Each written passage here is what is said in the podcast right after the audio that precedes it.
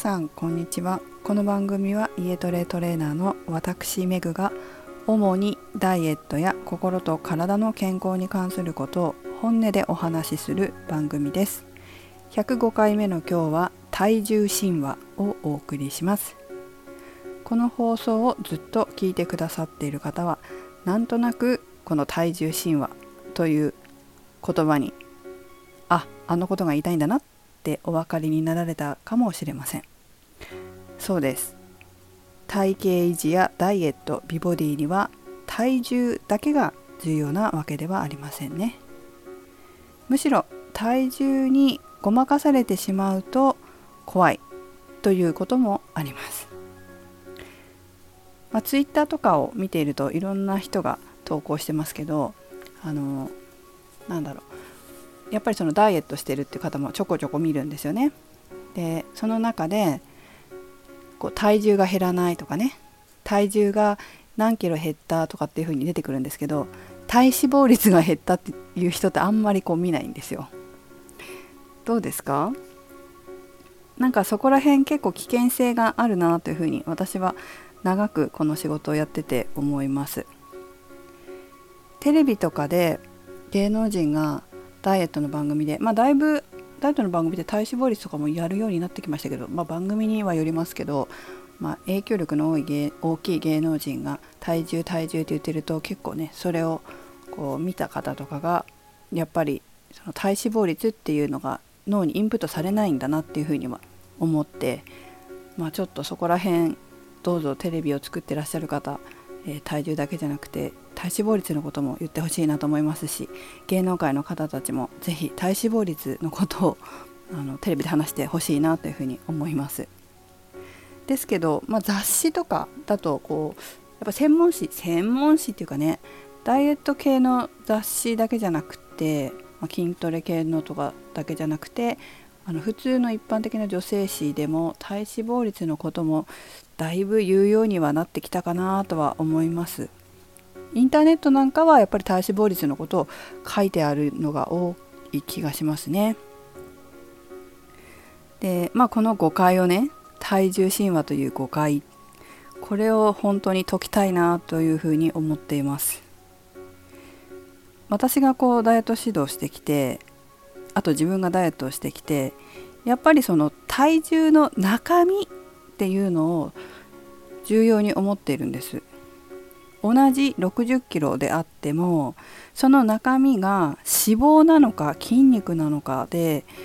また全然違うわけですよ体型が。えーと、私のブログにもたまに載せてるんですけど同じ60キロの人の、えー、体脂肪率が少ない人と体脂肪率が多い人の写真全くこうねあの体の見た目が違うんです。ブヨブヨってした方が、まあ、筋肉がなくて脂肪で60キロの人引き締まってキュッとしてる人が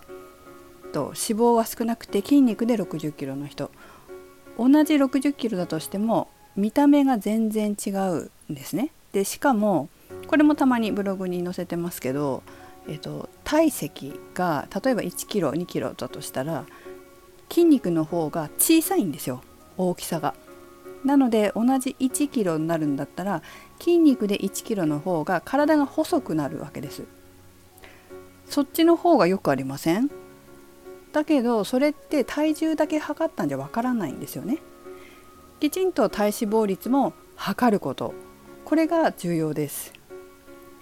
それから測り続けることもすごく大切です。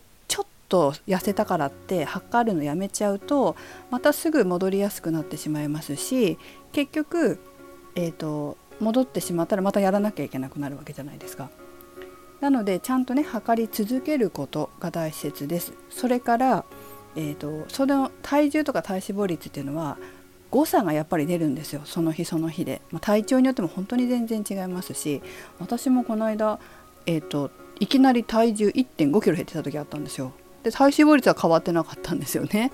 で体重ずっと私は測ってるので見てみると、まあ、その1 5キロぐらい減った状態で推移してるんですよ。なんでこんなに増えたんだろうなあの時っていう感じ。別に生理前とかでもなかったんで。なんでだったんだろうなむくんでたのかなとかね。例えば夏の暑さでストレスがあったからちょっと体脂肪増えてたのかなとか。そんな風にまあ長期間で測っても、まあ、そういう気づきもありますし、えー、とその日その日で全然違ったりもしますのでそこに一喜一憂してしまってはしょうがない。なので長期で測って週単位1週間単位で平均値を出す。まずはね。で1週間単位で平均値を出して1ヶ月間やってみると1週間ごとのデータが取れるのでそれを見比べてみる。で減ってるのか増えてるのか変わってないのかをきちんと確認しましょう。そしたら次に月単位の平均値を出します。でそれをま1年とか半年とかやっていくと自分が実際減ってるのか増えてるのかどうなのか体重は減ってるけど体脂肪率は増えてるのか体重と一緒に体脂肪率も減ってるのか体重は増えてるけど体脂肪率は減ってるのかこういうこともしっかりと見ていくことがすごく大事です。これを見ないと間違ったダイエットをしていつまでたっても痩せないっていう風になります。ここがものすごい大事なんですよ。皆さん絶対覚えててくださいね。これ聞いてる方絶対お得ですよ。必ずそうやってデータを取って データデータって私理系なんであのデータが好きなんですけど、まあ、きちんとデータを取って実際どうなのかっていうのをきちんと見ていくっていうのが本当にちゃんと痩せたい場合はすごく重要です。それからですねちょっと今日これトレーニングの時に生徒さんにもお話ししたんですけれども、えーとまあ、ずっとこう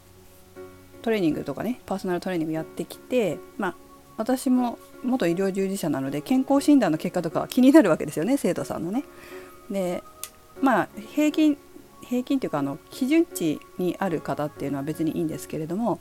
まあ、ちょっと何かであの基準値よりも上な方とかっていうのはやっぱ持ってきてくれたりするんですねなんかこれどうですかとかって。で見ていくと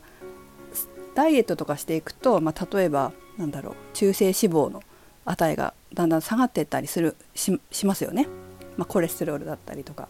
そういったものが下がっていく時に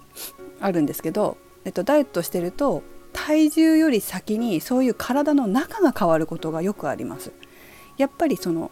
命にとって大切なことはこの内臓臓器だったりしますよね。一番大事なのは体の臓器の方ですよね。皮膚とか脂肪とか筋肉とかよりもさ筋肉は筋肉でも内臓の方がすごく大事でそこがこう例えばちゃんと栄養が摂取されることによってそれからエネルギー消費エネルギーをしっかり稼いだりとか生活が正しくなったりとかして